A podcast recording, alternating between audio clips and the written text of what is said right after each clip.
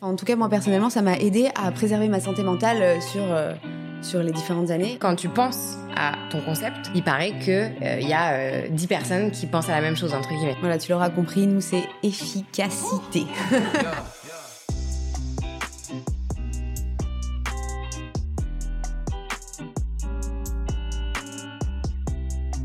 Antoine de Saint-Exupéry disait Les étoiles sont éclairées pour que chacun puisse un jour retrouver la sienne.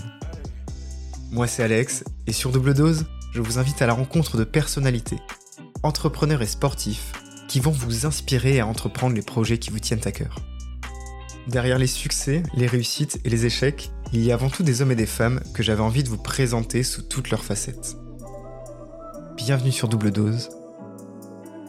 Bienvenue sur votre podcast.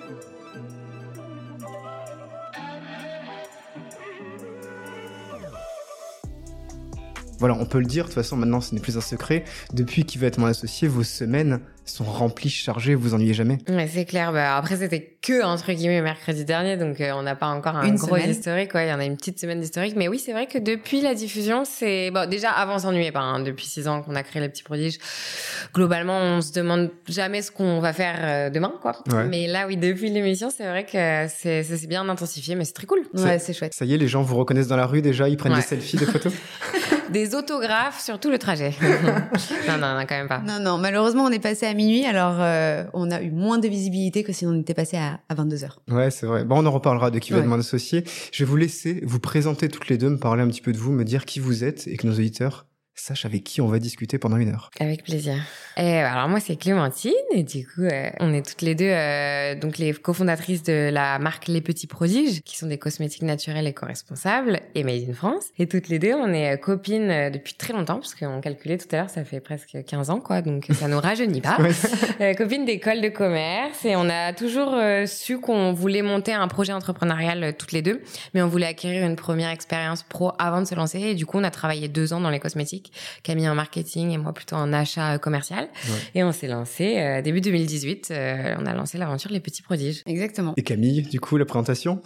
Alors bah moi, du coup, c'est Camille. Je vais dire un peu la même chose. On a 32 ans avec Clémentine. Et, et, voilà, on est entrepreneur depuis 6 ans. C'est une magnifique aventure. vraiment, on ne s'ennuie pas comme Clémentine l'a dit, mais on apprend énormément de métiers, énormément de choses, et on rencontre plein bah, de personnes différentes. Donc c'est vraiment hyper satisfaisant. Enfin, mm. on est vraiment euh, très heureuse dans ce qu'on fait et en plus on travaille avec une copine donc c'est assez chouette. Vous, vous disiez toutes les deux, ça ne rajeunit pas. Là, Camille, tu as commencé à parler de l'âge. Est-ce que l'âge vous en parlez souvent en interview? Non, non. Alors euh, surtout qu'en plus quand on est des, nanas, euh, généralement les gens n'osent pas demander quel âge on a. Mais non, c'était juste pour que les personnes qui écoutent sachent exactement qui ils ont en face de. Parfait.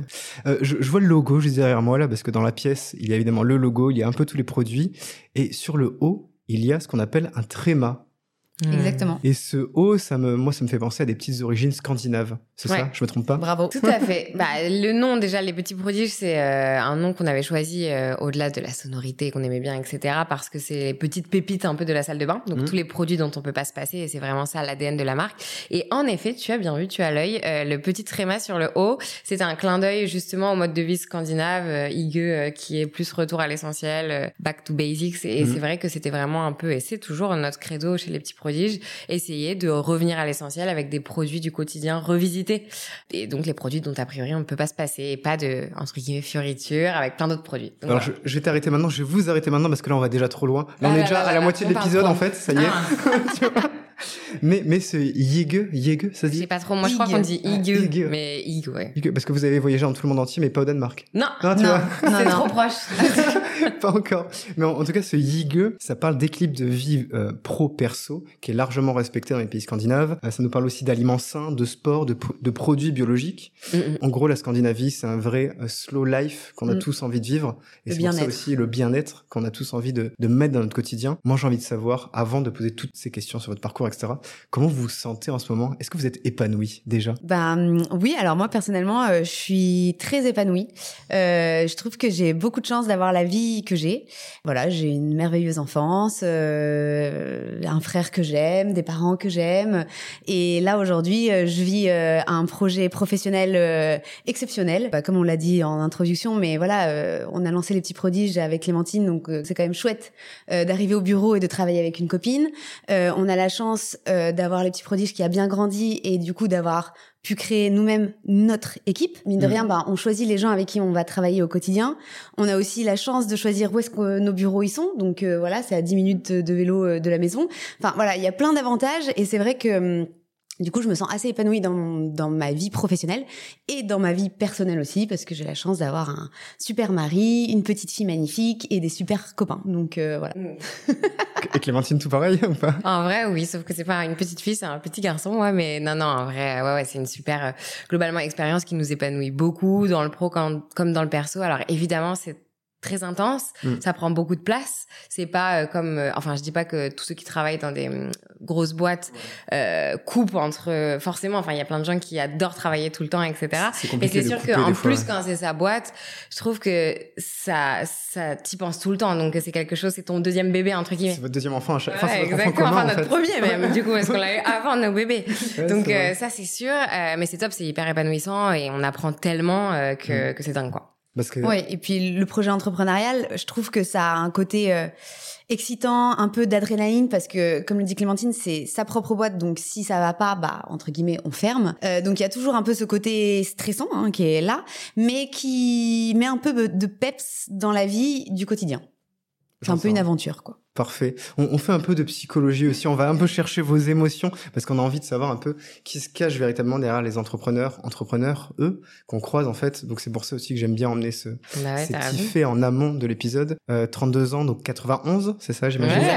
Est-ce que vous savez qui, est, qui a été prix Nobel de la paix en 1991 euh, Non. Non.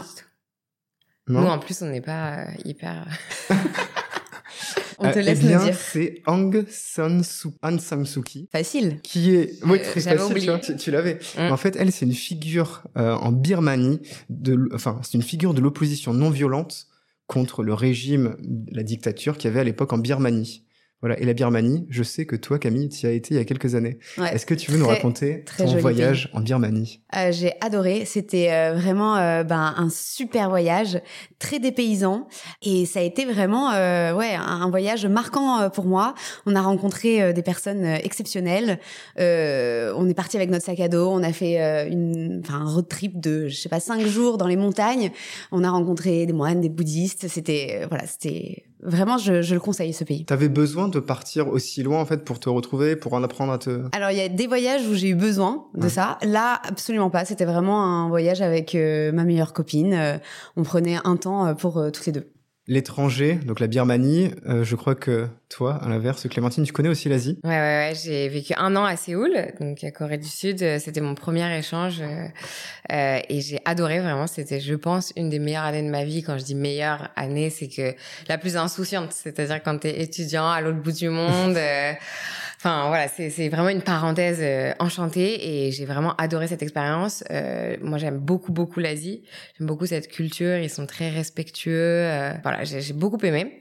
et après, on est fait Pendant six mois également. Alors là, Asie, mais très différent. c'est pas du tout la même culture. c'est un peu moins safe. Voilà, l'Inde, ça, reste une expérience assez choquante entre guillemets moi dans le bon sens euh, du terme parce que j'ai j'ai beaucoup aimé. Mais c'est vrai que tout le monde n'apprécie pas parce que ça peut être euh, ouais ça peut être un peu marquant. Ça fait réfléchir beaucoup de personnes que je connais qui ont été en Inde. Ça, ça leur fait réfléchir. C'est Victoria du podcast Nouvel Oeil qui est une bordelaise aussi que je salue.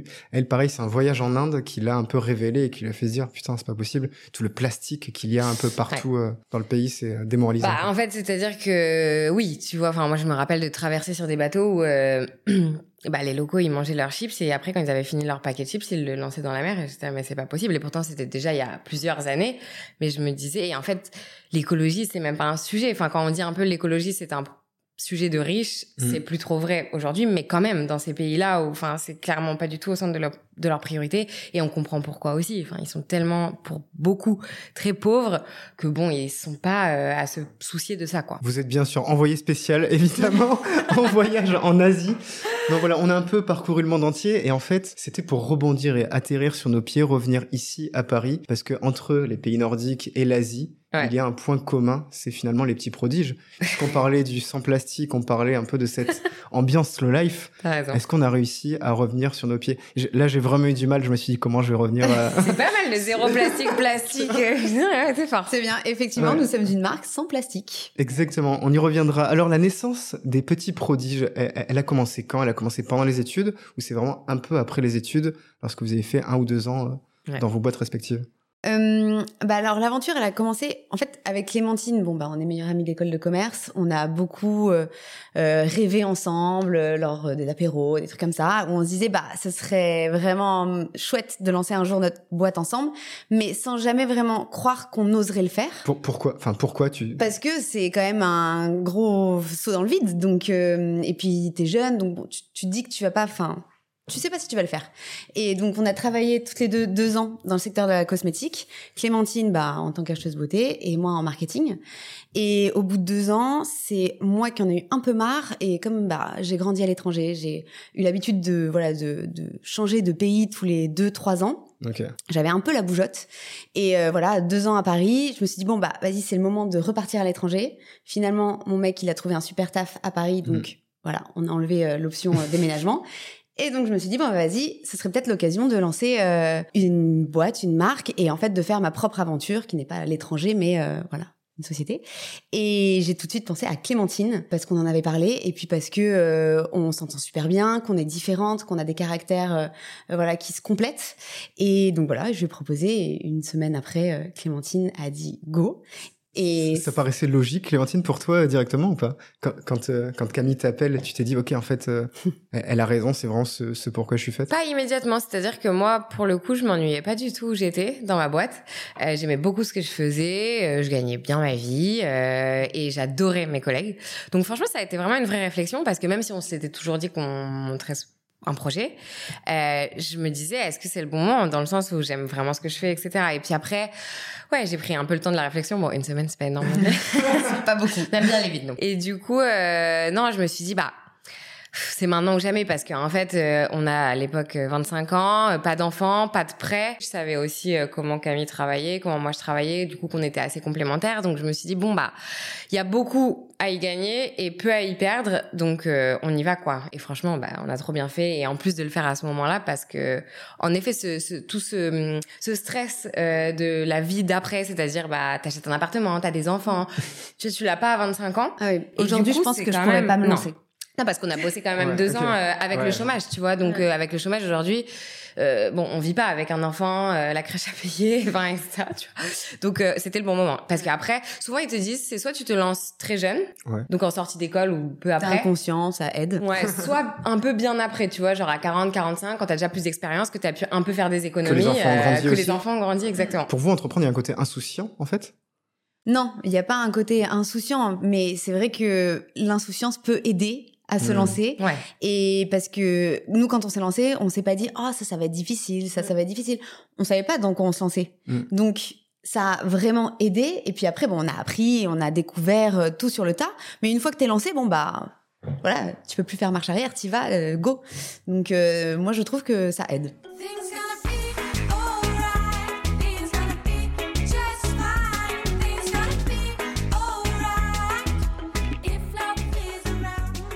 Si je vous dis It's gonna be alright, mhm. est-ce que ça vous parle cette phrase? Par rapport à la chanson bah, Par rapport à l'entrepreneuriat bah, C'est sûr que c'est une phrase, je trouve, qui marche très bien dans l'entrepreneuriat parce que il n'y a pas le choix que ça va bien se passer. Et euh... Merci pour la traduction. Non, mais voilà, il fallait aussi qu'on traduise. et c'est vrai que bah, tous les jours, on est confronté à un nouveau problème. Un mois après, ça y est, tu as résolu le problème, que tu es déjà sur un nouveau problème et voilà, c'est comme ça que tu avances. Quand, quand, je repense aussi à cette phrase It's gonna be alright, je pense à Jane, évidemment. Mais aussi, alors je ne sais plus laquelle de vous deux a dit ça. Je vous l'ai dit sur, sur mes recherches. Je, je mélange, euh, mais il y en a une de vous deux qui a dit ne pas hésiter à vous lancer et réajuster, entre guillemets, ensuite. Je vous cite exactement et vous allez pouvoir me dire qui l'a fait. N'attendez pas trop et lancez-vous vite. Tant que vous êtes à la phase du, du business plan et que personne connaît l'idée, vous n'êtes pas confronté à la réalité Alors moi je ne m'en rappelle pas, mais bon ça dépend, ça peut être une vieille interview, mais c'est vrai. Hein, euh, mais là ça reprend un peu ce que tu disais sur l'insouciance, c'est qu'au début, euh, enfin nous on nous avait beaucoup conseillé aussi. En fait ça c'est plutôt, alors peut-être qu'on l'a dit, mais c'est un conseil qu'on a beaucoup eu de, euh, tu vois, de pas attendre parce qu'en fait quand tu penses à ton concept, il paraît que il y a dix personnes qui pensent à la mm. même chose entre guillemets. Donc du coup, c'est important de pas non plus trop attendre parce que en fait à attendre attendre bah ça sort et t'es là c'était mon idée. et en fait, euh, et après tu te reposes un peu sur ça. Et en fait, non, faut y aller, faut prendre le risque et sauter dans le vide, quoi. Mais c'est assez difficile euh, de, de, de, se lancer. Et vous, vous l'avez dit très bien tous les deux. Moi aussi, j'ai beaucoup de, de, petites idées depuis depuis ma naissance. Voilà, je suis un mec à idées. Je me lève, j'ai mm. des idées comme ça. Janvier dernier sur Instagram, j'ai mis une story. C'était à l'époque où il y avait euh, les gens qui allaient dans la rue sur TikTok et qui faisaient "Excuse-moi, combien tu payes ton loyer à Paris? Ah oui. oui. Je sais pas si vous voyez cette, mm. cette tendance. Et, et, je m'étais dit, ce serait hyper drôle que quelqu'un se promène dans la rue et dise "Excuse-moi, c'est quoi ton plat préféré? Ça te dit Enfin, ça te dit que je vienne le cuisiner chez toi. Ouais. Je dis ça, c'était le, le, 3 janvier. Et le 9 janvier, un mec que je ne connais ni d'Ève ni d'Adam, donc c'est LPX, il sort ce concept. Ouais. Et là, je fais, ah putain, je suis dingue. Oui, mais de toute façon, quand on a une idée. tu l'aurais euh, fait Ouais, je voulais le faire, mais je savais pas si j'avais vraiment le temps de, de le faire. J'avais pas le temps. Je me dis, est-ce que j'aurais le temps de, de, de, bosser, rentrer chez moi, cuisiner pour quelqu'un d'autre, tu vois? Et, et, voilà, mais sauf que je m'étais pas lancé et j'étais deg. et ça fait un an que je raconte à tout le monde. Oui, j'ai eu l'idée, mais euh, elle est jamais sortie. non, non, c'est sûr. Bah, quand on a une idée et qu'on le sent aussi, hein, parce que des idées, on en a tous beaucoup. Euh, faut pas hésiter à y aller. Et euh, comme euh, disait Clémentine, nous, on avait réussi à négocier le chômage, donc mm. une rupture conventionnelle. Donc ça, pareil, essayer de le faire aussi, ça aide euh, de, de ne pas se payer pendant deux ans et d'avoir le chômage. Et donc nous, ce qu'on a fait avec Clémentine, c'est qu'on a travaillé le soir en dehors, enfin à côté de notre travail respectif d'avant, euh, pour que le jour où on commence le chômage, le premier produit sorte. Mmh. et soit vendu quoi. Et soit vendu. Et qu'on récupère le premier euro dans la société.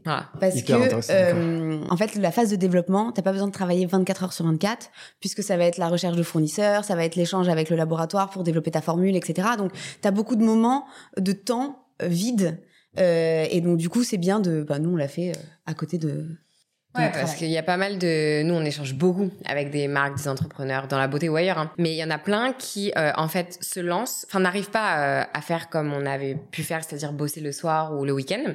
Et du coup, se lancent, donc sont au chômage également, parce que ça, c'est un peu une des conditions pour se lancer, honnêtement. Euh, mais du coup, se, se se lancent dans le projet une fois qu'ils ont le chômage. Et donc du coup si tu veux ça peut prendre euh, longtemps. Nous quand on s'est ah bah lancé on a lancé qu'un monoproduit. Donc c'est allé relativement vite. Mm. euh, en six mois c'était fait. On a trouvé notre laboratoire et on est hyper efficace aussi mais euh, mais tu vois il y en a pour développer des formules. Ils vont prendre un à deux ans. Ils veulent tout checker et lancer quand tout est parfait. Et en fait du coup tu t'arrives euh, deux ans t'as plus de chômage et là tu dois bah te payer ou alors t'es quand même un peu dans ouais il y a quand même le stress de l'argent qui, qui, est ah assez difficile pour un entrepreneur ouais. bah, c'est sûr t'habites enfin nous en l'occurrence à Paris ça coûte quand même assez cher. Euh, mm. Et puis même où que t'habites, enfin, on avait quasi 30 euh, ans, on n'a pas envie de retourner euh, chez nos parents ou leur demander de l'argent. C'est voilà, on a envie de s'assumer, d'être fier aussi de notre progression et c'est notre choix de s'être lancé. Donc c'était important pour nous de se payer au bout de deux ans. C'était notre objectif et c'est ce qu'on a fait quoi. Vous vous êtes dit, ok, donc on prépare en amont, c'est-à-dire pendant les six mois de fin de votre job. Ensuite, pendant deux ans, on va travailler corps et âme pour que le produit marche. Au bout de deux ans, et au bout de deux ans, si on n'est pas payé, on arrête en quelque sorte. Exactement, c'était ça le deal. C'était voilà, on se donne deux ans et puis on verra ce qui se passe au bout de deux ans, mais il faut qu'au bout de deux ans, on puisse se payer parce que t'as besoin de vivre et puis même pour ton épanouissement en fait euh, tu vois c'est c'est important quoi de de se récompenser du travail qui est important ouais ouais qui donc c'est ça aussi se donner temporalité ça permet de réussir un peu plus facilement ses projets. Nous on trouve. facilement pas forcément c'est bien de se fixer des objectifs. Mm. Après, et des deadlines. euh, parce qu'en fait sinon tu peux continuer l'aventure pendant bah, 20 ans sans mm. payer. Enfin, en fait, c'est ça. On, on voit hein, des, des, projets qui sont magnifiques et les personnes se disent bah non là on peut pas lâcher, mais du coup ça fait 10 ans que la personne se paye pas. Et bah là t'es là. Non, enfin il y a un moment. Enfin peut-être ça va décoller au bout de 11 ans, c'est vrai. Mais euh, nous en tout cas on n'est pas comme ça. Nous pour nous c'est pas possible. Ça c'est le principe du, du, capitaine du navire, tu vois, qui, qui reste jusqu'au bout même si son navire est en train de mm. couler mm. et qui est assez compliqué pour un entrepreneur des fois de se dire euh, ah maintenant il faut s'arrêter maintenant, il faut lâcher. Bah, c'est très dur, oui, comme euh, comme euh, décision, c'est hyper compliqué parce que euh, tu as consacré beaucoup de ton temps. Donc c'est sûr que de dire au revoir à tout ce que tu as fait, c'est mm. c'est compliqué, mais c'est pour ça que du coup, je pense qu'avec Clémentine, sans le savoir, sans que ce soit volontaire, on se met des deadlines, on se dit mm. bon bah au bout de temps d'années, il faut qu'on ait fait ça, tant d'années, il faut qu'on ait réussi à faire ça, etc. Mais après, et c'est d'ailleurs un des conseils qu'on donne dans, enfin quand on dit se lancer pour nous, c'est hyper important d'être à deux. Mm. mais justement sur ce sujet-là, tu vois, c'est fixer des deadlines, des objectifs, les respecter, vs euh, rester euh, des années, des années, des années, euh, parce que t'es. Je trouve que être à deux, ça aide beaucoup, parce que tu vois, on se rappelle que ce soit dans les bons, les mauvais moments, les objectifs, etc. On va un peu se dire, bah non, on s'était dit ça, donc là stop, ou là non go, etc.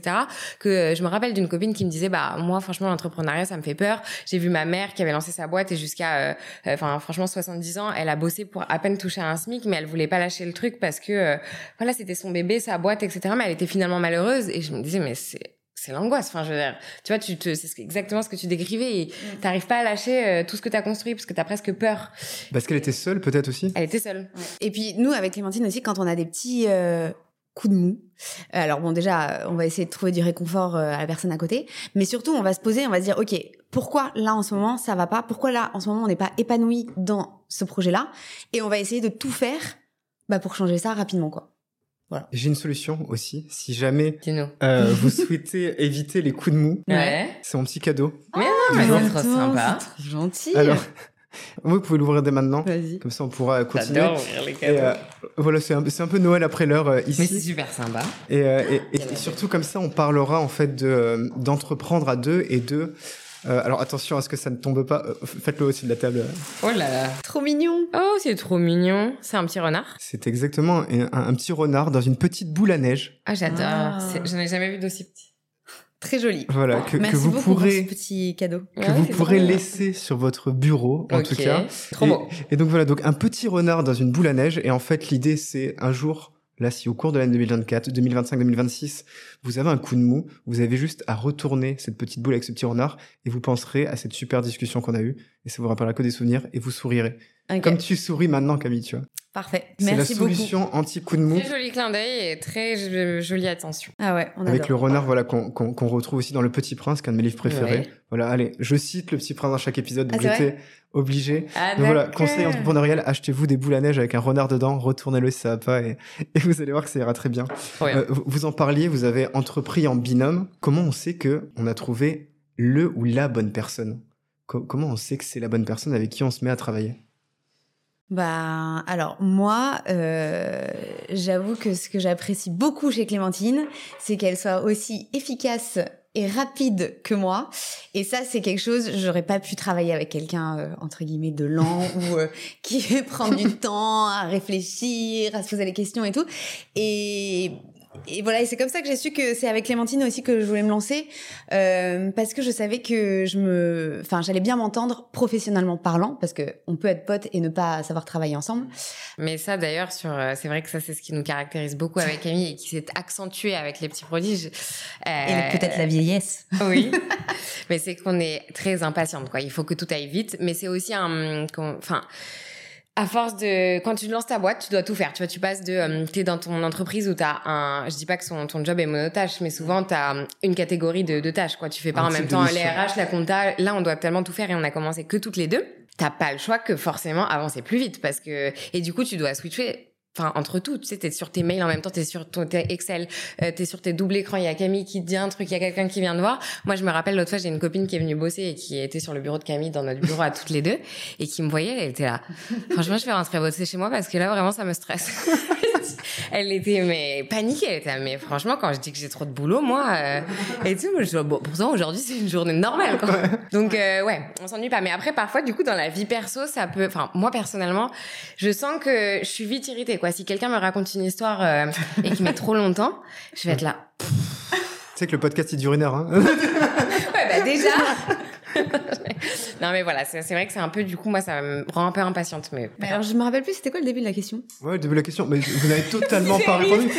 Pourquoi on sait qu'on travaille ensemble euh, ah, Voilà, nous, on savait qu'aussi en lançant sa boîte, euh, une des raisons euh, les plus reconnues d'une boîte qui coule, c'est soit le BFR, donc les décalages de trésorerie, soit les clashs entre associés. Mm.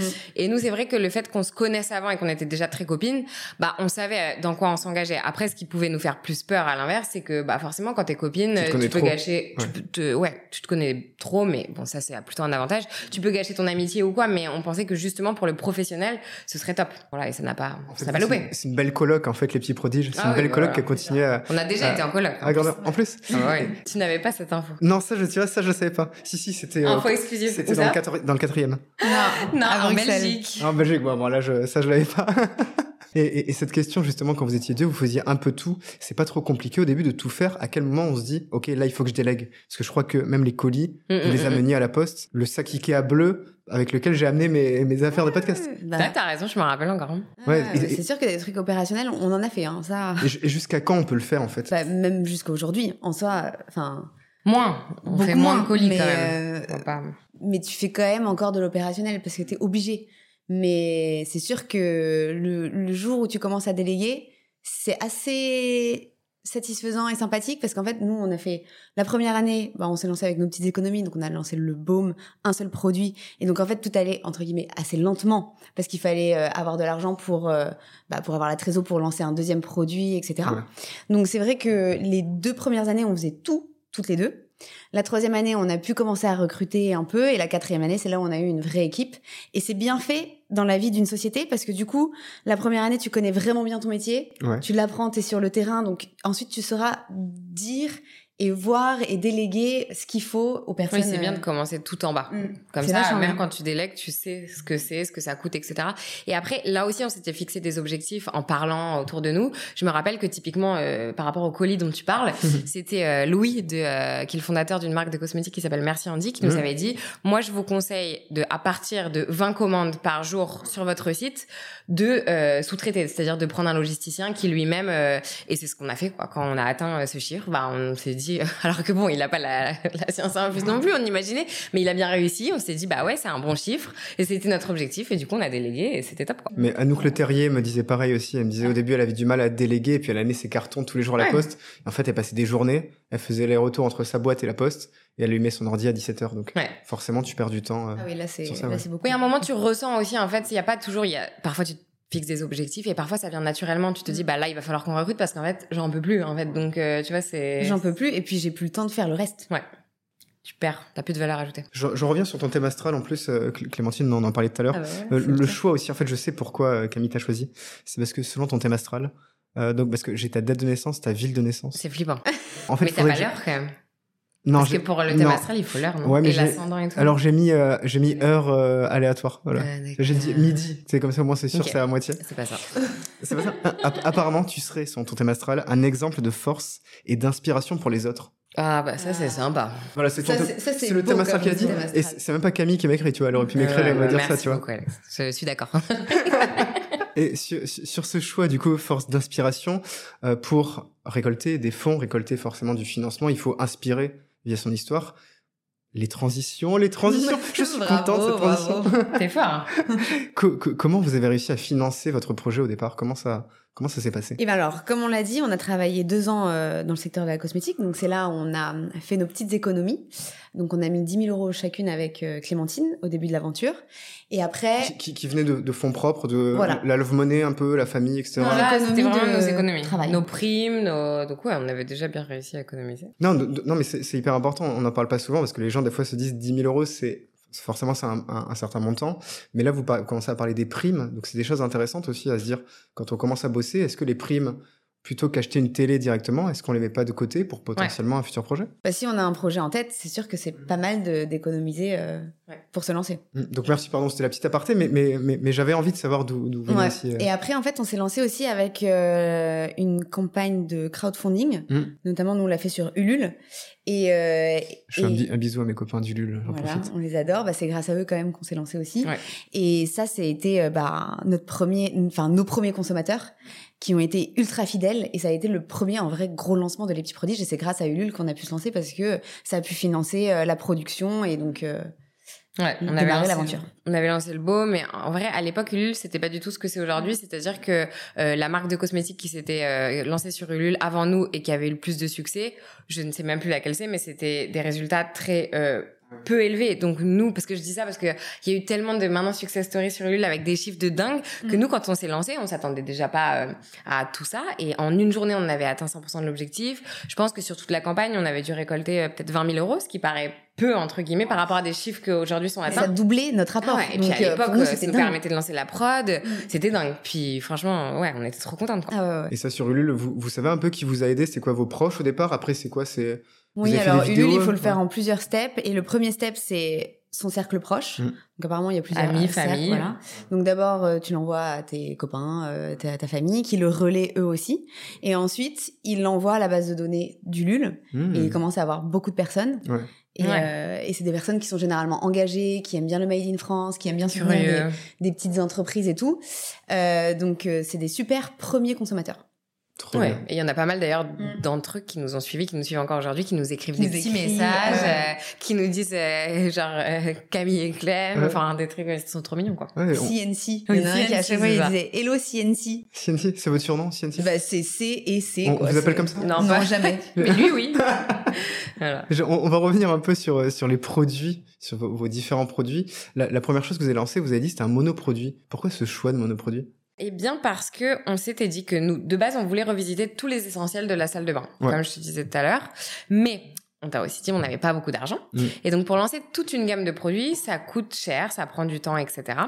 Et donc on s'est dit dans la gamme, il y a ce produit qu'on veut développer qui est un baume multifonction. Donc un baume à tout faire qui, euh, bah, nous on l'appelle le baume magique, qui fait soin du visage, corps, mains, lèvres, démaquillant, pointe de cheveux, pour la barbe, etc. Pour les non aficionados de la, de la mode beauté, un baume c'est quoi? C'est un petit... Euh, c'est comme une crème, enfin voilà, si on veut vraiment simplifier, mais c'est beaucoup plus solide. En fait, euh, c'est coulé à chaud, c'est-à-dire qu'on le coule à 60, 70, 80 degrés euh, et c'est notamment à base d'huile. Donc c'est liquide quand c'est coulé dans le pot en aluminium et ça se solidifie euh, à température ambiante. Et après quand tu le touches avec le contact de la chaleur de la peau, ça se retransforme un peu en fondant huileux. C'est pour ça que par exemple tu peux te démaquiller avec parce que c'est comme une huile démaquillante que tu peux te le mettre sur la barbe, les pointes de cheveux, te masser avec, ça marche super bien sur l'eczéma, etc. Et du coup, ça avait du sens de lancer ce produit en premier pour un monoproduit. Bah voilà, comme je viens de le dire, il fait déjà toute une gamme à lui seul. Donc on s'était dit, bah on verra comment ça fonctionne.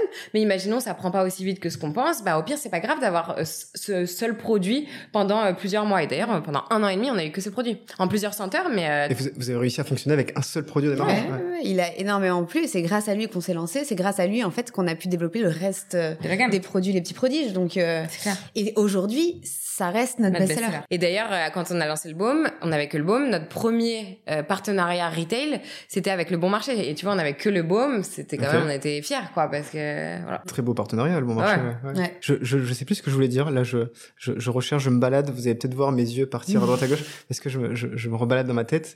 Euh, on parlait du baume, on parlait de ceci, cela. Oui, en fait, bah, tout simplement, on a commencé à parler. Vous avez lancé un produit beauté. Pourquoi? Pourquoi un produit beauté? Parce que oui, vous êtes travaillé dans la beauté, mais pourquoi un produit beauté responsable, nouveau? On faisait de plus en plus attention à notre consommation. Donc ça veut dire, ben, on prenait euh, le vélo, on prenait plus la voiture, on mmh. prenait plus euh, le métro. Euh, ça depuis déjà 3 à 4 ans avant de se lancer. on prenait, enfin, il y a plein de choses qu'on avait changées dans notre quotidien, mais par contre, au niveau de la cosmétique, on n'arrivait pas à trouver une marque qui respectait nos valeurs. Et dans nos valeurs, c'était des formules qui sont 100% d'origine d'ingrédients naturels, mmh. des packs qui sont éco-responsables. Donc, quand on dit éco-responsable chez les petits prodiges, en tout cas, c'est du carton euh, biodégradable ou de l'aluminium recyclable à l'infini. Et qui soit aussi plaisir. C'est notre, notre, troisième pilier, mais qui est très très important. C'est vrai que nous, on voulait euh, bah, consommer mieux, mais pas au détriment du plaisir. Et euh, généralement, à l'époque, donc maintenant ça a bien changé et ça c'est chouette et c'est aussi grâce à ça que les petits prodiges grandit. Euh, à l'époque, quand on voulait bien consommer en cosmétique, il fallait aller dans des endroits euh, ultra bobo, naturels, trop spécialisé, trop spécialisé, en vrac, tu vois. En vrac, euh, ça sentait la matière première, euh, le packaging il était marron, il y avait pas de couleur, et donc en fait bah ça donne pas envie. Donc voilà, donc c'est comme ça qu'on a décidé de de lancer euh, les petits on, on le rappelle quand même, c'était il y a 5-6 ans maintenant. Ouais, voilà, ça, a bien changé. il y a, mais beaucoup de sens, il n'y avait pas tant que ça. Hein. C'était plutôt compliqué. En fait, cette discussion, je l'ai eu aussi euh, avec quelques followers et quelques amis en story. J'ai posé la question en story, j'ai fait pourquoi vous achetez des produits euh, responsables? On a cité différentes marques, notamment un, mois de l'année. Enfin, il y avait plein d'autres, plein d'autres marques. Je les cite pas, voilà. Mais et, et on se disait avec Léa justement, en fait, on fait gaffe à ce qu'on mange tu, tu, disais on fait gaffe à ce qu'on met à l'intérieur de nous, mmh. mais on faisait pas assez gaffe à ce qu'on met à l'extérieur de nous. Et puis aussi, c'est compliqué de euh, dans la, enfin nous à l'époque en tout cas, euh, les listes d'ingrédients, les listes Inky, de les décrypter, alors qu'on travaillait dans le secteur de la cosmétique. Alors que nous-mêmes on n'y arrivait pas. Donc en fait on s'est dit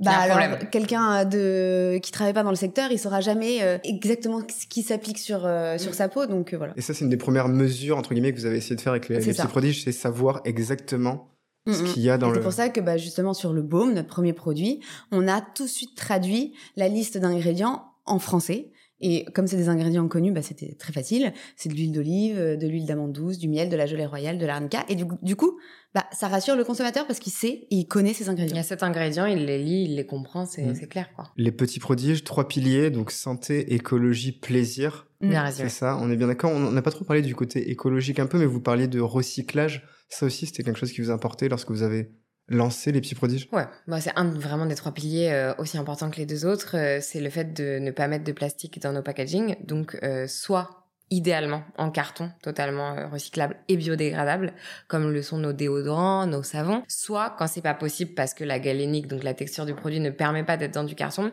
de l'aluminium euh, recyclé et recyclable à l'infini. Parce que contrairement au plastique qui peut être recyclé une à deux fois maximum, euh, l'aluminium c'est infini. Donc oui, pour nous c'est super important cette dimension. Puis après en termes de sourcing de nos de nos laboratoires, ils sont tous français, nos premiers laboratoires et on travaille toujours avec eux sont dans le sud de la France au Tunis pour nous, c'est une dimension qui est importante et qui est quand même euh, hyper actuelle. Et on a besoin aussi de faire des produits qui ont du sens et qui ont un impact. C'est facile à trouver justement des laboratoires qui, qui, qui font sens dans, avec les produits qu'ils fabriquent?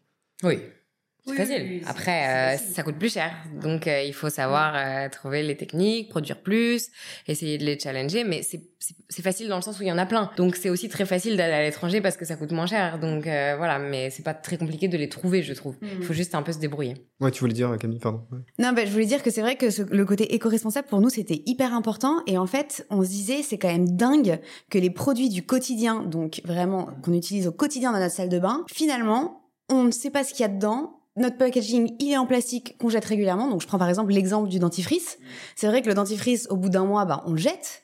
Euh, on sait pas ce qu'il y a dedans. Et donc, nous, on trouvait ça Enfin, vraiment dingue. Et, et même qu'il il est pas beau, ton dentifrice. Alors du coup, on s'est dit, bon, bah vas-y, en fait, on va faire un dentifrice dans un tube en aluminium, avec une formule 100% d'origine d'ingrédients naturels, et un joli packaging coloré, qui est beau, dont on est fier d'afficher dans sa salle de bain. C'est vrai. Enfin, tout, est hyper coloré. C'est pour ça que je me suis habillé avec une chemise rose hyper colorée aussi. Merci. Je voulais que ça ait beaucoup de sens. Vous avez quel type de produit aujourd'hui? Vous arrivez à faire, ça y est, tous les produits? Ouais, on a tous les produits de la gamme. Après, euh, on essaie de faire que les essentiels, comme on te disait. Donc, Parce qu'il y a une euh, question de moins, mais mieux. Bah ouais, exactement. En fait, on, veut euh, développer vraiment les produits dont on peut se passer au quotidien. Donc ça va être son dentifrice, son déodorant, son savon, parce qu'il faut quand même qu'on se lave. voilà, donc c'est, il y aura pas de superflu, il y aura pas de, de produits en trop. Les petits produits, c'est revenir à l'essentiel finalement. Voilà, back to basics. Nous, c'est comme ça ouais, qu'on le voit et qu'on espère que les gens nous voient. Vous avez eu des inspirations euh, de certaines marques lorsque vous avez lancé votre projet? Des inspirations de marques, de, de produits potentiellement?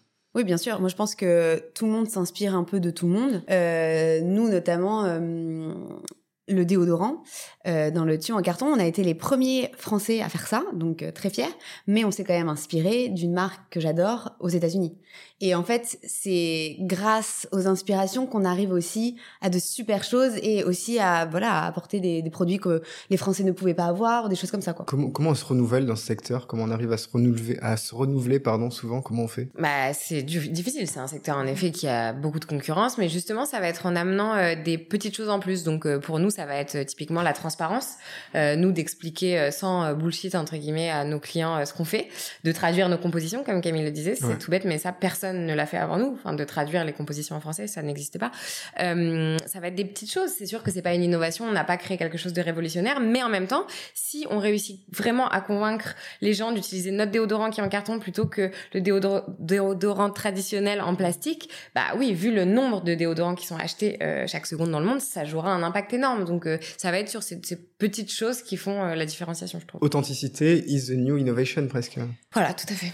on fait beaucoup de faux anglicismes depuis tout à l'heure, mais mais non, je, trouve aussi, je me suis un peu renseigné et, et, dans les cosmétiques, on va revenir dans le nord, évidemment, cosmétiques nordiques, il y a un peu cet état d'esprit, c'est-à-dire que un effet holistique euh, du côté de la femme qui donc invite la femme à prendre soin d'elle de manière plus intuitive, à écouter son corps, à savoir ce qu'on a vraiment besoin et pas le super, superflu entre guillemets des pubs télé qui nous disent vous n'avez pas besoin de ça, mais pourtant vous allez l'acheter. Mm. Vous voyez, c'est un peu aussi euh, ce côté nordique euh, que j'ai beaucoup aimé dans les petits produits. sais, n'achetez pas si vous n'avez pas besoin.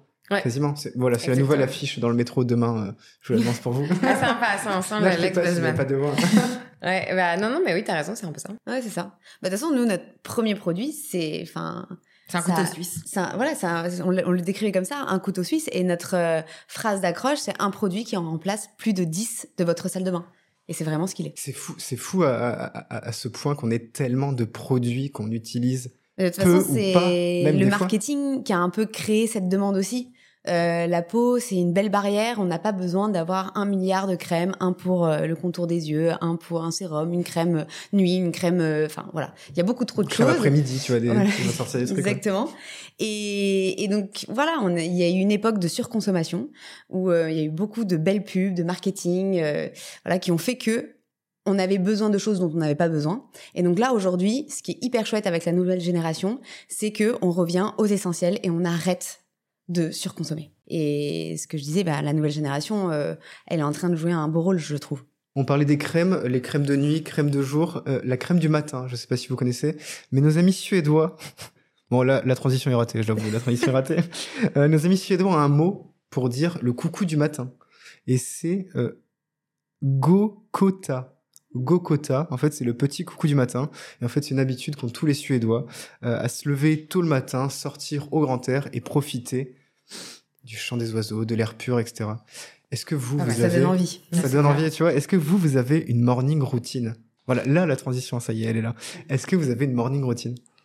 Euh... Pas forcément beauté, là je parle en tant qu'entrepreneur bah, aussi. Alors je n'ai pas de morning routine, mais du coup j'en ai quand même une. Euh, moi ça va très vite. Vraiment je suis prête en 20 minutes. Je suis sortie du lit, douchée, habillée, la petite pareil préparée et on est sorti. voilà. Ah ouais. C'est très express. Café, il y a des choses genre le café. Non le café il est au bureau. Ok. En fait je me pose une fois que je suis au bureau. Donc toi ta morning routine du matin c'est pendant une demi-heure je me dépêche de tout faire pour mm. arriver à me poser. Voilà exactement.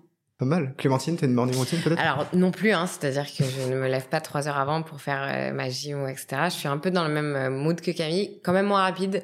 Euh, je me lève un peu avant quand même. Je pense que je prends une, une, heure en gros du réveil à que je parte de la maison pour euh, bah, ce que Camille a décrit, donc les essentiels quand même, la douche, habiller le, les petits, l'amener à la crèche, etc. Mais en effet, à la limite, parfois il y a un café, mais sinon c'est au bureau parce que parce qu'on a envie de maximiser la journée et que, voilà déjà euh, depuis qu'on a un bébé euh, c'est tout bête mais enfin tu vois ça prend plus de temps le matin et le soir. Donc euh, Là, c'est encore plus intense la journée parce que c'est pas, tu vois, tu, dois travailler à fond, rentrer, t'en occuper et après rebosser si besoin. Mais c'est quand même différent, je trouve. Voilà, tu l'auras compris, nous, c'est efficacité. moins, mais mieux. on fait moins de choses le matin, mais on le fait mieux. Exactement. On ne traîne pas. La communication des dirigeants, on voit depuis quelques années, elle, elle est en train d'exploser, entre guillemets. Les dirigeants parlent sur LinkedIn, on les voit un peu plus, des photos, des portraits, etc. Vous, vous depuis, euh, c'est depuis à peine un an, en fait, qu'on vous voit physiquement de plus en plus que vous communiquez aussi sur LinkedIn. Euh, je ne sais plus laquelle de vous deux disait, si vous ne montrez pas vos visages, ça ne marchera pas. Je crois que c'est un conseil qu'on vous a donné. Ouais, ouais c'est vrai. Euh, pendant longtemps, bah, jusqu'à, tu le décris bien, un an et encore à peine, je pense, euh, nous, on voulait On n'avait pas trop envie de se montrer parce que c'est pas trop notre truc euh, de base les réseaux sociaux avec Camille. On n'est pas très forte là-dedans à faire des stories comme certaines influenceuses. Euh, et d'ailleurs, encore aujourd'hui, on a beaucoup de mal. Donc, on essaye parce qu'on sait que c'est important pour euh, nos clients de nous voir. Et puis, on est arrivé aussi à une phase, je pense, où on est prête à se montrer. Mais en fait, on a aussi voulu construire une marque qui était euh, connu entre guillemets euh, pour ses produits. C'est-à-dire qu'on voulait pas que les mmh. gens achètent parce qu'ils nous trouvaient sympa euh, mmh. voilà. On voulait qu'ils se disent bah c'est un super déodorant et ce sera mon déodorant parce que je le trouve efficace. Pas parce que c'est Camille et Clémentine qui l'ont lancé. Donc après c'est très cool de personnifier la marque parce que les gens euh, euh, aiment bien. Et d'ailleurs c'est ce que tu disais c'est ce qui nous différencie aussi des grosses marques. Tu, tu parlais de, de points de différenciation. C'est de pouvoir voir les fondateurs derrière la marque. Et ça on le comprend totalement et on, on trouve ça cool de partager ça avec nos clients. Mais c'est vrai que pendant longtemps on a eu beaucoup de mal et et euh, on commence petit à petit à le faire et c'est très cool aussi. Mais ça prend du temps, hein, je trouve. Oui, et puis c'est que je pense qu'aussi euh, au début, euh, avec Clémentine, on était que toutes les deux pour lancer la boîte. Donc en fait, on était focus vraiment opérationnel euh, encore une fois enfin on rentabilisait notre temps donc en fait voilà on n'avait pas le temps de aller à droite à une conférence enfin oui mais on aurait pu tu sais faire des selfies en mode oh, Camille est en train de faire un colis tu vois on n'a jamais été comme ça dans le perso comme dans le pro donc non ça c'est sûr. Mais là aujourd'hui on se montre un peu plus mais grâce à des événements auxquels on a un peu plus aussi le temps d'aller euh, des interviews là comme ça euh, pareil euh, ça prend un peu de temps et et on se l'accorde de plus mm. en plus aussi. Et aussi je pense qu'il y a aussi une part de on se sent un peu plus légitime. C'est ça ouais de, euh, de donner des conseils, de, de, de, raconter notre histoire, alors que bah, avant, euh, euh, je pense qu'on se sentait pas non plus, euh, ouais, euh, on était jeunes, on apprenait, donc voilà. Et comment vous avez passé ce syndrome de l'imposteur entre guillemets de l'entrepreneur, de se dire ok ça y est, on peut enfin parler, on peut enfin se montrer, parce que c'est une vraie question. Moi, je rencontre pas mal de jeunes entrepreneurs ou d'entrepreneurs qui ne sont pas encore lancés et qui se disent ok j'ai envie de le faire, mais ah putain maintenant il faut faire TikTok, il faut faire Instagram, mais j'ai pas envie de me montrer. Comment vous avez réussi à passer ce cap vous? Euh, franchement, je sais pas s'il y a eu un événement en particulier. C'est comme on dit petit à petit. Et puis aussi un peu ce qui a déclenché le truc. Enfin, plutôt cette fierté, comme tu dis, tu parlais du syndrome de l'imposteur. C'est je sais pas. Parfois, on me dit bah tu sais, on se présente et on dit bah oui, on est Camille et Clémentine de Les Petits Prodiges. Et euh, c'est une marque de cosmétiques, etc. Et les gens répondent, bah oui, les petits prodiges, mais c'est hyper connu. On a, ah oui, trop bien. tu vois, on est encore un peu sur ce truc. Euh. Donc euh, oui, c'est ça, de voir que de plus en plus de gens connaissent, que de plus en plus de gens ont envie de demander nos conseils, ça nous rend plus sûrs de nous aussi, je pense. Mais... Je suis d'accord. Ouais, j'ai pas mm. un événement moi en particulier qui a déclenché cette euh, phase. On, on, parle de la communication des dirigeants, la santé mentale des dirigeants, on en parle de plus en plus. Est-ce que euh, parce que là on est voilà sur euh, peut-être le podcast le plus cool de France. Ah bah au moins. Mais est-ce qu'on vous en parle souvent de la santé mentale des dirigeants? Est-ce que vous êtes accompagné? Comment vous bossez justement ce côté un peu de de préserver un peu votre mental on Si, ouais, on est accompagné par notamment un de nos investisseurs. On a donc euh, levé des fonds il y a un an et demi. Ouais, c'est récent. Il y a un an et demi, on a levé des fonds et on a la chance d'avoir parmi euh, un de nos investisseurs euh, donc une femme qui s'appelle Nathalie qui est un peu coach RH, enfin voilà, et qui nous aide, qui nous a beaucoup aidé sur des phases un peu plus compliquées de stress, etc. À, des petits tips, tu vois, sur, euh, je sais pas, de la cohérence cardiaque. Des, chacune, elle nous prenait l'une et l'autre euh, en face to face et on parlait un petit peu comme une psy pro, quoi, enfin une coach. Donc ça, c'était pas mal. Mais c'est vrai que globalement, sinon, on n'est pas non plus hyper accompagnés et euh, on est nous-mêmes, quoi. Enfin, on se parle toutes les deux et puis et puis voilà, sur la santé mentale, pas plus que ça. Hein. Bah, après, il faut savoir qu'avec Clémentine, on s'est quand même, je trouve, beaucoup préservé. dès le début de l'aventure, on s'est mis un rythme à 19h, l'ordinateur il est éteint, le week-end l'ordinateur il est fermé. Mm. Euh, bon alors Clémentine avait un petit peu plus de mal au début mais à couper en vacances. Des choses comme ça qui, qui font que bah, le soir tu rentres chez toi, tu penses à autre chose, le week-end, enfin... Et je pense que ça nous a quand même aidé, enfin en tout cas moi personnellement ça m'a aidé à préserver ma santé mentale euh, sur... Euh, sur les différentes années. Et effectivement, Nathalie est arrivée au bon moment où là, on commençait à avoir de gros sujets, à porter des, des dossiers beaucoup plus lourds sur nos épaules, puisque la société, plus elle grandit, plus euh, les voilà, le stress peut être euh, intense.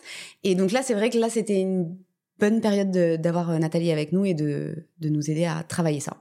Donc apprendre à communiquer, apprendre à parler sur LinkedIn, apprendre à faire de la cohérence cardiaque, puisque apparemment mmh. vous, êtes expert en, experte en cohérence cardiaque maintenant. Carrément. Ouais, ça, ça, ça marche bien. Est-ce qu'on vous a appris à pitcher? Il y a quelques jours, vous étiez sur l'émission Qui veut être mon associé?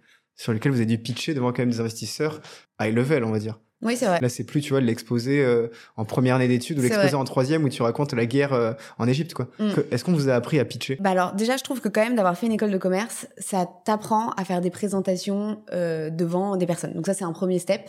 ensuite, bah, quand on est arrivé dans l'entrepreneuriat, avec Clémentine, oui, on a participé à, à plusieurs projets où on devait pitcher. Donc, on a été incubé notamment bah, par L'Oréal une année où là, il y avait des gens qui nous ont vraiment bah, entraîné. On a fait toute une journée, euh, on s'est entraîné à pitcher, à voilà, savoir par quoi il fallait commencer, par quoi il fallait finir. Donc quand même, euh, entre l'école de commerce, puis après bah, les cinq ans d'entrepreneuriat, on a petit à petit, oui, appris euh, à pitcher. Et donc, on va dire que sur qui veut être mon associé, on était, euh, on savait, on savait pitcher. Ouais, puis on a levé des fonds il y a un an et demi, avant même d'aller dans cette émission. Donc, franchement, l'exercice, euh, il est pas du tout facile. C'est parce que je dis encore moins à la télé devant euh, ce type d'entrepreneur. Hein. On a beaucoup stressé, on va pas minimiser le truc, mais quand même, on est un peu rodé à l'exercice et aussi l'exercice de se donner la parole, de savoir quand quand l'une ou l'autre doit parler, etc.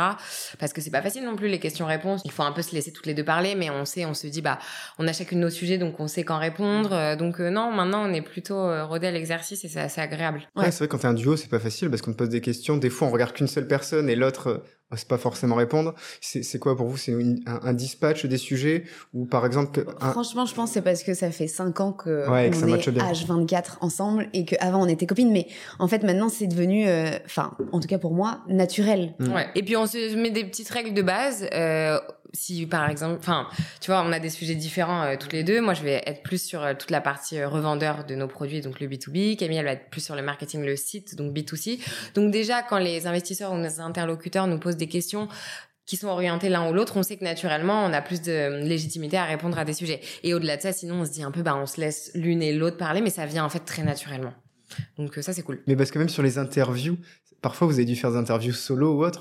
C'est pareil. Est-ce que c'est dur de se dire, ok, c'est toi qui y vas ou c'est c'est plutôt bah, toi, c'est pas moi. C'est assez simple, c'est une sur deux. Toujours essayer d'être sur euh, un peu l'équité euh, entre guillemets. On a chacune 50-50. Enfin, quand on a lancé la boîte, euh, souvent on nous disait c'est pas bien de faire 50% 50% parce que en cas de levée de fonds. Et nous on s'est dit ben qu'est-ce qui est vraiment important? C'est d'avoir 51-49 en cas de levée de fonds ou c'est vraiment qu'il y ait aucun aucune frustration et aucune impression.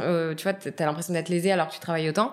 Donc on a toujours été sur ça en se disant bah il faut pas qu'il y ait de frustration, qu'on soit équilibré sur tout et ça marche bien comme ça l'expérience qui venait de mon associé. Je sais que vous en avez parlé sur euh, un des lives avec Kelly et aussi avec euh, Eric Larchevêque euh, et Jean-Pierre Jean Nadet. vous n'avez pas parlé encore sur les podcasts parce que je crois que je suis le premier podcast post qui va de mon associé. La classe. Allons-y, parlons-en un petit peu. Est-ce que vous voulez faire nos, vos premiers retours quelques jours après? Qu'est-ce que ça dit? Comment vous êtes senti sur le moment? Donc ça, c'était tournage en septembre, je crois. Qu'est-ce que, quels ont été et pas les, pas forcément le chiffre d'affaires sur la semaine post qui va de associé, mais, mais rien que deux, trois petites infos à nous donner un peu pour, bah, quoi à manger oui. bah, c'est compliqué on pourrait en parler franchement pendant des heures de, de cette émission parce que ça a été une aventure euh, bah, déjà de six mois parce que entre le moment où tu postules et le mm. moment où tu passes, euh, voilà, il y a, y a quand même un délai de six mois. Mais globalement, euh, moi, je trouve que ça a été euh, une expérience incroyable qui change aussi de notre quotidien avec Clémentine euh, entrepreneuriale. C'était vraiment une nouvelle expérience et c'était un stress vraiment très, très, très intense le jour J.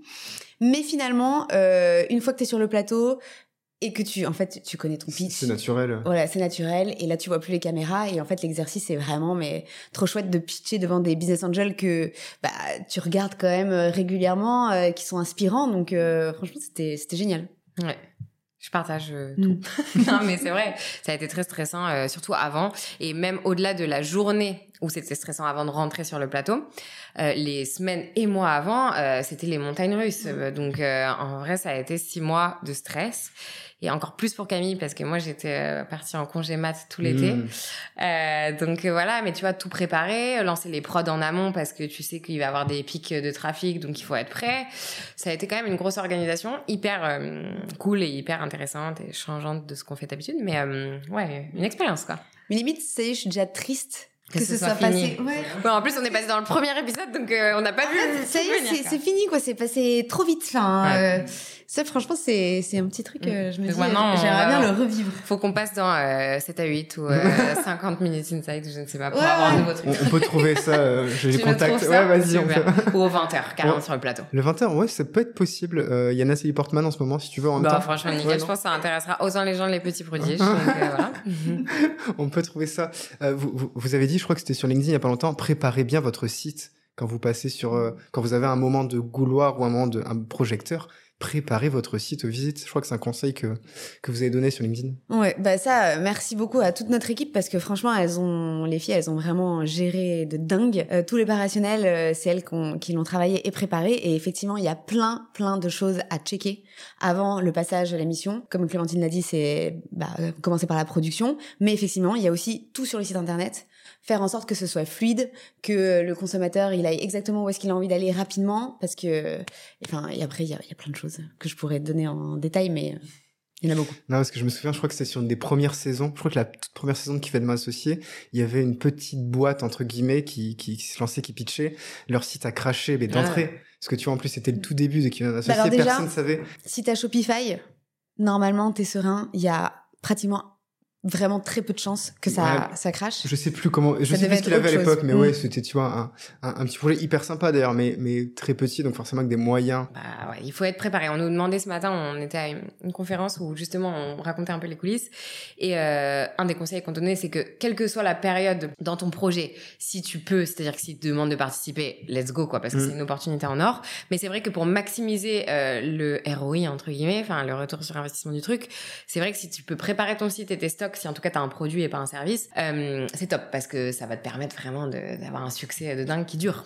Euh, ouais. Bon, petit moment père castor d'ailleurs, ça me fait penser à une histoire.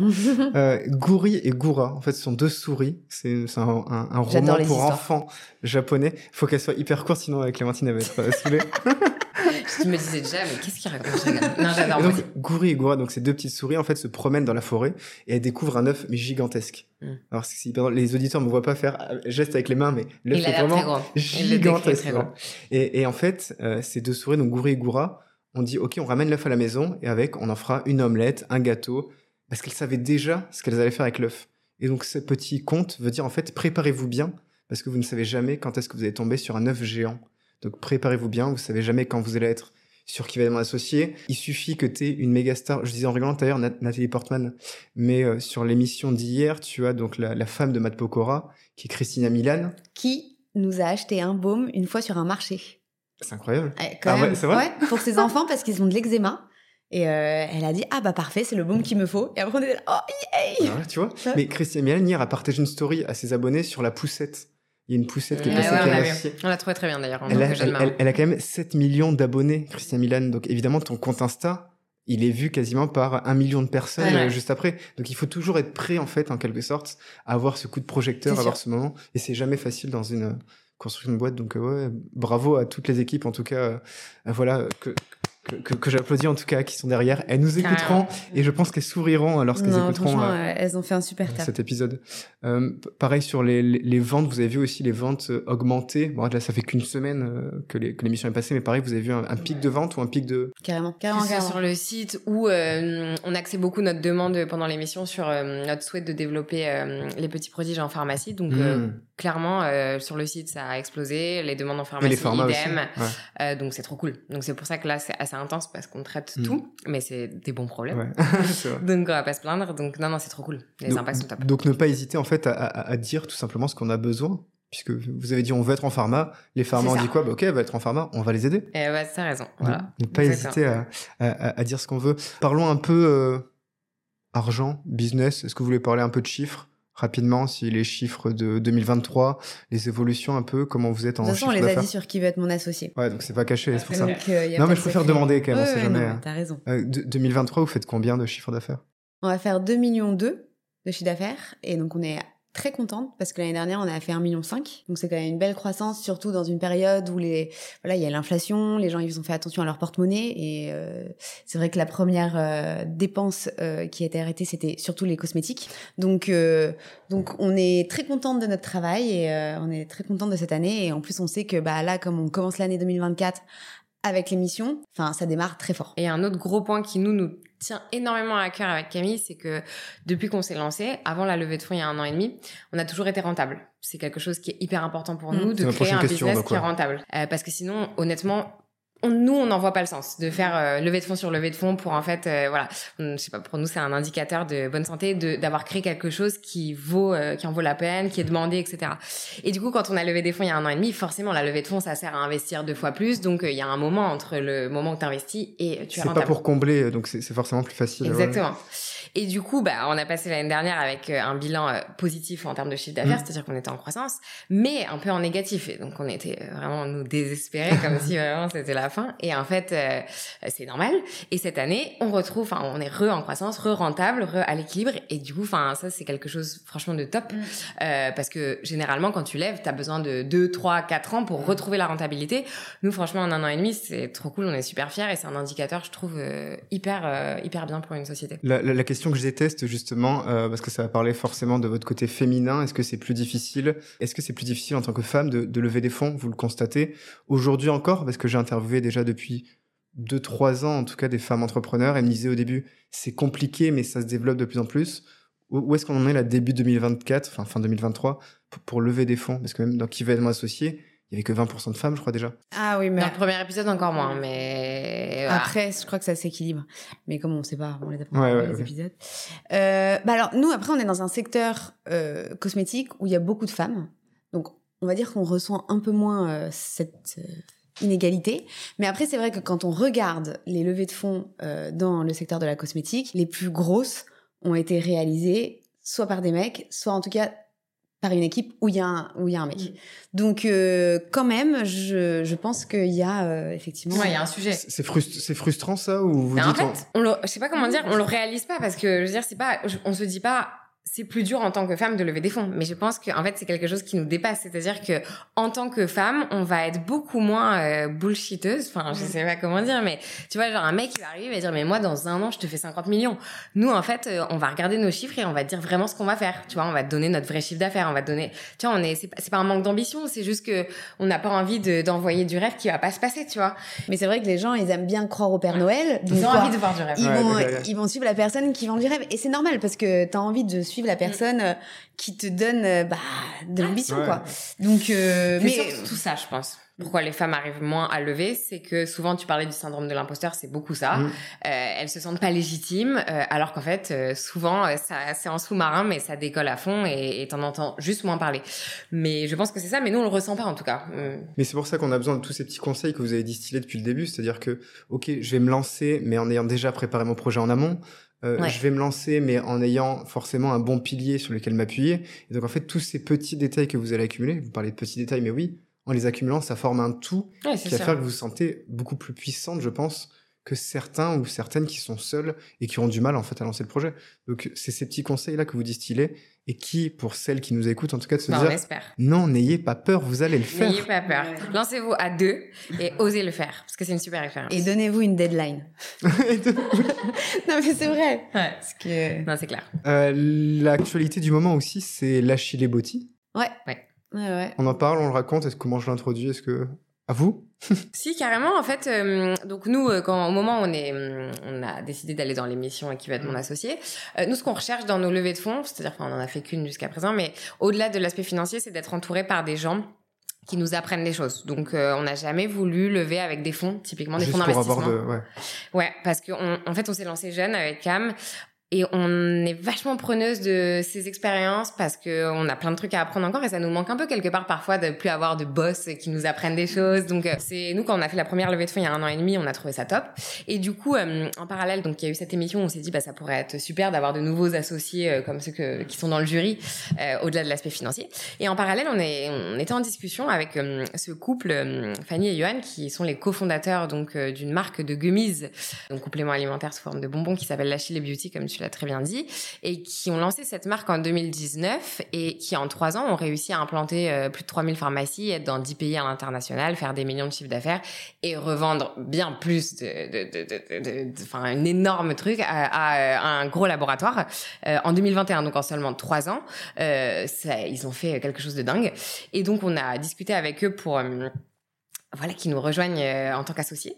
Et euh, bah, on a vraiment matché, euh, ça s'est super bien passé, on s'entendait très bien. Et donc du coup, on a finalement, juste après l'émission, où nous n'avons pas levé de fonds dans cette émission, on a décidé de closer ce deal avec les cofondateurs de la Chile, Fanny et Johan. Et donc ils nous accompagnent depuis pour plein de choses, mais notamment leur spécialité qui est le développement commercial en pharmacie en France. Et donc moi personnellement, je travaille quasi tous les jours avec Fanny que j'ai au téléphone, qui m'aide j'ai une question surtout. Puisque les pharmacies, c'est ce que vous souhaitez intégrer de plus en plus, ouais. Exactement. Bah, on est déjà dans 1500 euh, points de vente, mais la pharmacie, on l'avait pas trop commencé. On est chez Monoprix, Nature et Découverte, euh, dans plein, quand même des pharmacies parapharmacies, mais bon, il y en a 22 000 en France, donc euh, il y a du travail. Et c'est pharmacie par pharmacie. C'est pas comme Monoprix où tu passes une commande, t'es dans 300 Monoprix. Là, c'est, tu vas les voir un par un. Et puis les pharmaciens, c'est, voilà, ils ont leur personnalité, il faut les connaître. Donc du coup, avoir un petit coup de pouce d'investisseurs comme ça, c'est, c'est absolument dingue. Et, et ouais, donc on était trop contents qu'ils nous rejoignent. Ah ouais. Et en plus, ils sont vraiment trop gentils, on les adore. C'est des papas. Ça, c'est un, ça, c'est un point quand même. On a de la chance. Tous nos business angels, c'est nos petits papa maman ils prennent soin de nous euh, c'est hyper agréable. La famille est très belle en fait grande famille. Et c'est vous les prodiges de la famille en fait. Non pas je je sais pas si on peut en parler mais c'est mais c'est quoi? C'est des pourcentages de, de, la boîte qu'ils ont pris? C'est quoi? C'est un... c'est ça un pourcentage de la boîte on peut en parler du pourcentage ou, c'est un peu... Ah non, on ne communiquera pas forcément les pourcentages qu'ont pris nos investisseurs, mais globalement, c'est des levées de fonds classiques, donc c'est des pourcentages contre une valorisation donc et de l'argent, et euh, pour ceux qui le souhaitent, parce que c'est pas obligatoire, mais de l'apport en compétences et aide et coaching.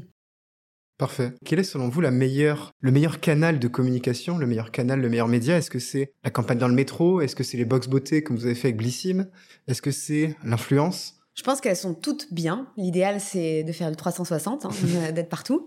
Euh, il y a cinq ans, c'est vrai que c'était euh, Google Ads, euh, Facebook Ads, les influences. Et là, j'ai l'impression que petit à petit, on arrive sur une nouvelle trend qui est ben, revenir un peu à l'ancien marketing avec euh, la télévision, le métro. Euh, mais après, il faut toujours forcément un peu de tout. Hein. Mais c'est vrai qu'à un moment, le métro, c'était has -been. Et euh, nous, on a fait une super campagne de métro l'année dernière. Et ben, on, on nous en parle encore aujourd'hui. Donc, elle a eu un bel impact. donc, on revient toujours au mm. point de départ, euh, comme la mode. Ouais. Non, mais c'est vrai, en fait. Euh, voilà, la pub euh, sur Facebook, etc., les coûts d'acquisition ont explosé tellement mm. tout le monde s'y est mis. Donc, du coup, bah, on recherche autre chose et voilà, on va y revenir. Hein, c'est ça. Mais, mais c'est assez variable parce que vous voyez, même les podcasts, en fait, c'est beaucoup d'entrepreneurs viennent sur les podcasts. Avant, il fallait presque passer sur le journal local. C'est fou. Et même, il y a eu pas mal de, justement, pubs qui se sont développées d'ailleurs autour des podcasts. Donc, ouais, ouais, non, c'est clair. Il y a plein de nouveaux. En, début de saison, j'avais mon sponsor, en tout cas, sur le début de, du podcast. Il faut être euh, au taquet. Et c'est difficile. Toi qui es dans le marketing aussi en plus. Les... Ouais, c'est ça. Toutes les nouvelles tendances, euh, essayer de repérer la prochaine. Sur TikTok. On n'en a pas réussi ça encore. La transition est parfaite. Merci Clémentine. Magnifique transition. Ça, tu m'avais dit. Le terme prodige, euh, voilà, en parlant de terme prodige, est-ce que vous avez un talent particulier? Hormis faire des danses sur TikTok Alors, juste je précise déjà que prodige, les petits prodiges, ce n'est pas Camille et moi, parce qu'il euh, y a beaucoup de personnes qui confondent et qui nous appellent même le nom de marque, qui disent les petites prodiges. On est là, oh là là, la cata, si les gens pensent qu'on on a voulu se mettre en avant comme ça, alors que c'est vraiment pas nous. Donc c'est vraiment, je répète, les petits pépites de la salle de bain. Mais prodiges, nous, un talent, oh là. On en a beaucoup.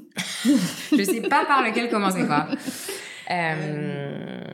Non, c'est une euh, question euh, assez difficile. Euh. On a parlé de levée de fonds de chiffres d'affaires et vous n'êtes pas capable de me citer votre talent bah... Ça, c'est la question de fin d'un de job interview. C'est là où je te dis qu'on n'est pas complètement soigné sur les trucs de l'imposteur et tout. Moi, je trouve ça hyper difficile de s'envoyer des propres compliments. Donc, donc non, un talent, c'est compliqué, honnêtement. On a des passions, enfin des, des choses qu'on adore. ça va être le voyage, le tennis. avec Clem, on adore aussi faire des footings, des trucs comme ça. Mais après, on n'a pas de talent, c'est pas jongler ou... ou c'est pas jongler. Si, on sait peut-être jongler, mais euh, c'est pas un talent de design. Non, en vrai, on n'a pas de talent euh, de dingue. C'est fou. On est des personnes normales, quoi, en fait. Quoi, c'est fou. En même temps, tant mieux pour les gens, parce que si on, tous ceux qui montaient leur boîte avaient un énorme talent, ça démotiverait tout le monde qui est, plutôt normal. Nous, non, on est juste euh, the girl next door. en fait, mais en même temps, c'est cool. J'interviewe que des gens lambda, en fait. Ouais, c'est nul. Hein. et qui, juste par hasard, un jour, en Et toi, c'est quoi ton talent euh, J'y pensais parce que je réfléchissais à la question ce matin. Et je fais, mais en fait, j'ai pas de, de talent particulier j'ai pas de talent particulier, je fais plein de petites choses. Je fais un peu la cuisine, mais c'est pas un talent. Oui, mais je, je, sais pas jongler. C'est des petites passions, quoi. Je, je cours bien, mais c'est pas, voilà, c'est des passions plus plus. Mais en même temps, si on avait un talent tellement fort, peut-être qu'on aurait, on aurait fait notre vie autour de ça, tu vois. Donc, euh, en fait. Euh, c'est pas si con, ça. Quoique, maintenant que vous en parlez, j'ai un talent, en ah. fait, et qui n'est pas caché. J'anime très bien des jeux. Okay. Un très bon animateur de jeu. Et ça tombe bien, petit quiz de, fin, de fin de podcast. Ah. Merci beaucoup. Franchement, là, la transition est parfaite. Merci Camille sur cette question. Euh, ça va parler de duo célèbre. Oula, alors moi je dis tout de suite, euh, c'est Clémentine qui va répondre à ma place. Je Attends, tu sais pas. voilà, il faut déjà, voilà, ça y est, syndrome de l'imposteur déjà. Non, parce que alors ça, je, je connais. On n'est pas hyper dans la culture, tu vois. On est oh, plutôt dans, la, dans l'actualité. Non, là, franchement, ça peut le faire, ça peut le faire. Tom et Jerry, ça va. C'est pas loin, c'est pas loin. J'ai ah, toujours rêvé d'animer les grosses têtes, alors je me suis dit, je vais faire un petit quiz comme les grosses têtes. Trop ok. Qui sont Madame Parker et Monsieur Barrow Mrs. Parker et Mr. Barrow. C'est Kata. En fait, Parker de la l'ex-femme de Tony Parker Alors non. Eva Longoria. Non, Là, on connaît, toi. Pose un peu des questions people parce que bon... Euh. Ils sont connus pour leur prénom. C'est un duo qui est hyper ah, connu. Redis du coup, attends. Tony Non, non. Ah, bah non. Madame Parker et Monsieur Barrow. Ils sont hyper connus. Pas possible, je crois que tu as coupé au montage, franchement. Euh, bah, à part Parker, moi, à part Tony Parker, je vois pas quoi déjà.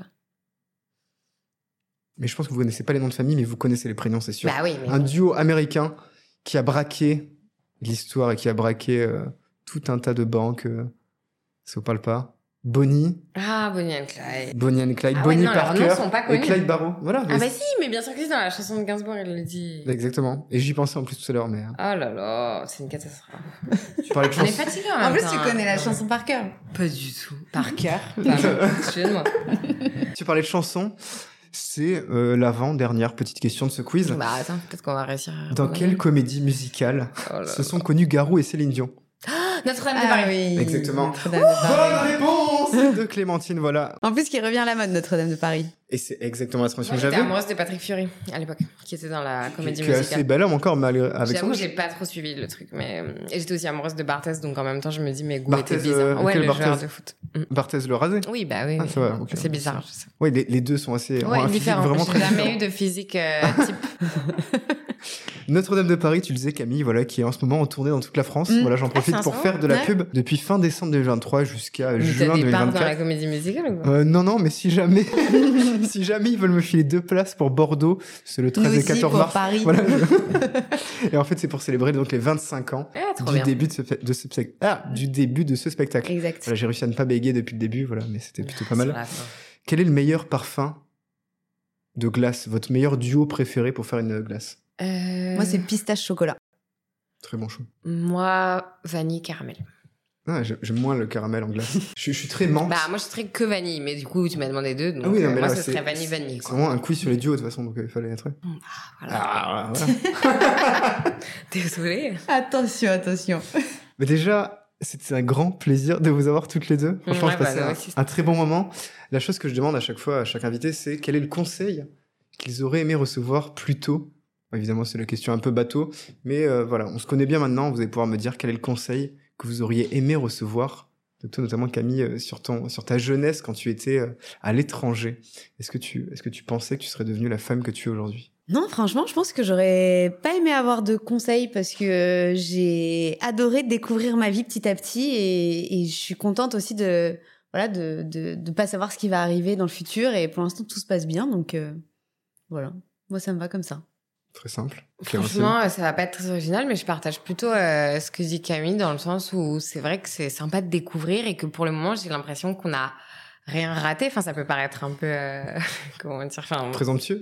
ouais. mais je trouve que c'est hyper cool ce qu'on fait. Euh, oui, ou alors si on a raté, bah du coup ça fait que on en est arrivé là, donc. Pour le moment, en tout cas, j'ai pas un truc dans ma vie où je me dis ça, ça j'aurais dû le faire différemment, ou si on m'avait dit de pas faire ça, j'aurais fait. Enfin, je trouve pas qu'il y a un échec cuisant. Chaque mini échec a pu euh, amener des choses hyper positives, euh, et globalement tout est très très positif. On apprend encore tous les jours, donc euh, mm. non, moi non plus, j'aurais pas. Ouais, un je suis d'accord parce que typiquement moi, le premier échec que j'ai eu dans ma vie, c'était euh, j'ai été refusée à Dauphine. Et que j'avais postulé parce qu'en plus comme j'étais à Moscou, j'avais pas besoin de passer le concours. Et j'avais reçu la lettre, vous êtes accepté. Je l'avais même pas regardé. J'étais non mais de toute façon c'est quoi cette école? Vas-y, j'ai pas envie. Et finalement, bah, à la fin de, de, la terminale, je me suis dit, en fait, finalement, j'ai pas envie de faire de prépa, j'ai envie de continuer à vivre, découvrir le monde, voyager, etc. Bon, bah, finalement, je vais faire cette école. Et bah, franchement, maintenant, je suis tellement contente d'avoir fait cette école. Enfin, elle est génialissime. Euh, j'ai pu rencontrer bah, Clémentine, plein d'autres amis, et puis euh, ça m'a permis de faire euh, plein de voyages à l'étranger, des échanges. Finalement, on a l'impression sur le... de Dauphine. C'est ça. Et finalement, je pense que je, je, suis beaucoup plus épanouie en ayant fait Yeseg que si j'avais fait euh, Dauphine. Ça, je ouais, on se dit souvent avec Cam, euh, c'est le destin. Genre, mm. si ça arrive, c'est que ça devait arriver, en fait. Au bout d'un moment, euh, même si c'est une mauvaise nouvelle, il y a des jours, franchement, on est là, mais c'est pas possible. Mm. Il y a tout qui arrive négatif ou d'autres jours, c'est, tout est génial. C'est, un peu de les séries. chaque fois, on se dit, bon, bah, c'est comme ça, en fait. Et ça nous lidera sur quelque chose de mieux, c'est, c'est notre destin, tu vois. Et franchement. Mais ça me fait penser à deux choses. Alors, la première, Qu'est-ce que j'y venais? Je ne sais plus laquelle est là. La deuxième, je ne sais plus non plus. Alors, je vais revenir à la première. C'est Chris Petit euh, qui, a, qui a les burgers de Colette. Et il me disait, je, je peux pas te dire si j'ai passé une mauvaise journée aujourd'hui, parce que peut-être que dans un an, cette mauvaise journée, ça m'aura permis de faire des choses qui feront que finalement cette journée n'était pas mauvaise. Oui, c'est très vrai. Et, j'ai cette impression aussi en fait que si votre quotidien se passe bien, c'est que vous avez réussi à saisir chaque opportunité qui se présentait à vous. C'est-à-dire de te dire, ok, bon, c'est pas grave, j'ai pas dauphine, je vais faire l'ISEG. Ok, euh, je vois que j'ai envie d'entreprendre. J'ai une copine qui va entreprendre avec moi, ok, on va le faire.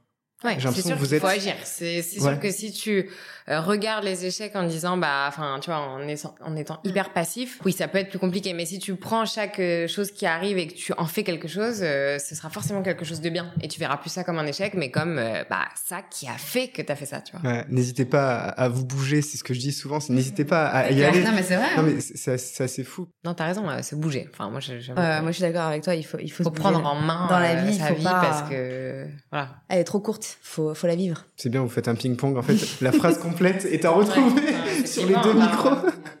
C'est génial. Est-ce que vous avez un petit mot pour conclure, un petit mot pour euh, vos fans, vos, vos, amis? On a une très grosse communauté. Donc... Euh. non, bah moi c'est ce que j'ai dit tout à l'heure, en tout cas sur le conseil de l'entrepreneuriat, euh, les deux choses moi à retenir, bah c'est se lancer pas seul. Donc évidemment si c'est avec un ou une copine c'est mieux je trouve, mais voilà. Et après, euh, s'attendre quand même à qu'il y a du travail, quoi. C'est-à-dire que c'est une expérience qui est très prenante, mais qui est hyper positive, où on apprend énormément. Et non, un conseil, ce serait bah, oser vous lancer parce que quoi qu'il arrive, c'est une super expérience. Que ça fonctionne ou que ça fonctionne pas, euh, t'apprends trop quoi. Oui, totalement. Je partage euh, les mêmes choses que Clémentine. Et puis, ben, moi, je vais terminer par je vous invite à aller euh, sur notre site internet pour découvrir nos produits. Mais c'est bien. Parfait, magnifique. On retombe toujours sur nos pattes. En tout cas, c'est génial. Pensez que vos enfants vont nous écouter sur le podcast ou pas encore? Alors, moi, il a 7 mois, donc ça va être un peu compliqué. Puis même la fille de Camille est encore petite. Mm. Ce sera pas pour tout de suite. Ils nous écouteront un jour quand même. Bah, bien sûr. Ouais, on le fera si écouter celui-là. Si tu le laisses encore en ligne. Moi, il sera toujours en ligne. Si Double 2 s'arrête, vous en faites pas, le podcast sera toujours là. Bah alors il l'écoutera. Et même dans 50 ans, on pourra écouter encore ce podcast quand vous serez devenus euh, les très grands prodiges, peut-être, euh, le nom de la marque. Les podcasts, ce sera comme les euh, cassettes vidéo maintenant. Elle sera, mais qu'est-ce que tu fais? Moi, j'écoute un podcast. Oh là là T'as écouté le podcast de Papy, là?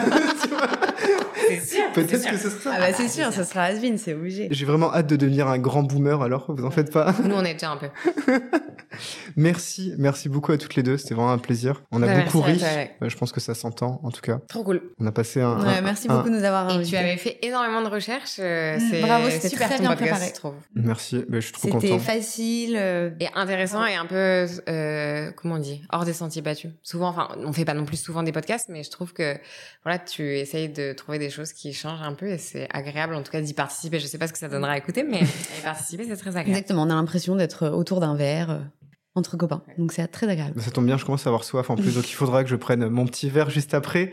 Euh, non, ce que, ce que vous dites, c'est hyper intéressant parce que euh, être hors des sentiers battus, en fait, c'est hyper important parce que ça nous permet d'avancer quand même. C'est-à-dire que on peut penser d'un point A à un point B, on va se dire, OK, il faut aller tout droit, tout droit, tout droit. Oui, ça peut être une solution. Il y a aussi la solution de se poser sur le côté, de prendre la bande d'arrêt d'urgence, de s'arrêter à l'air de repos et puis parfois de repartir, reprendre le chemin, s'éloigner, s'écarter.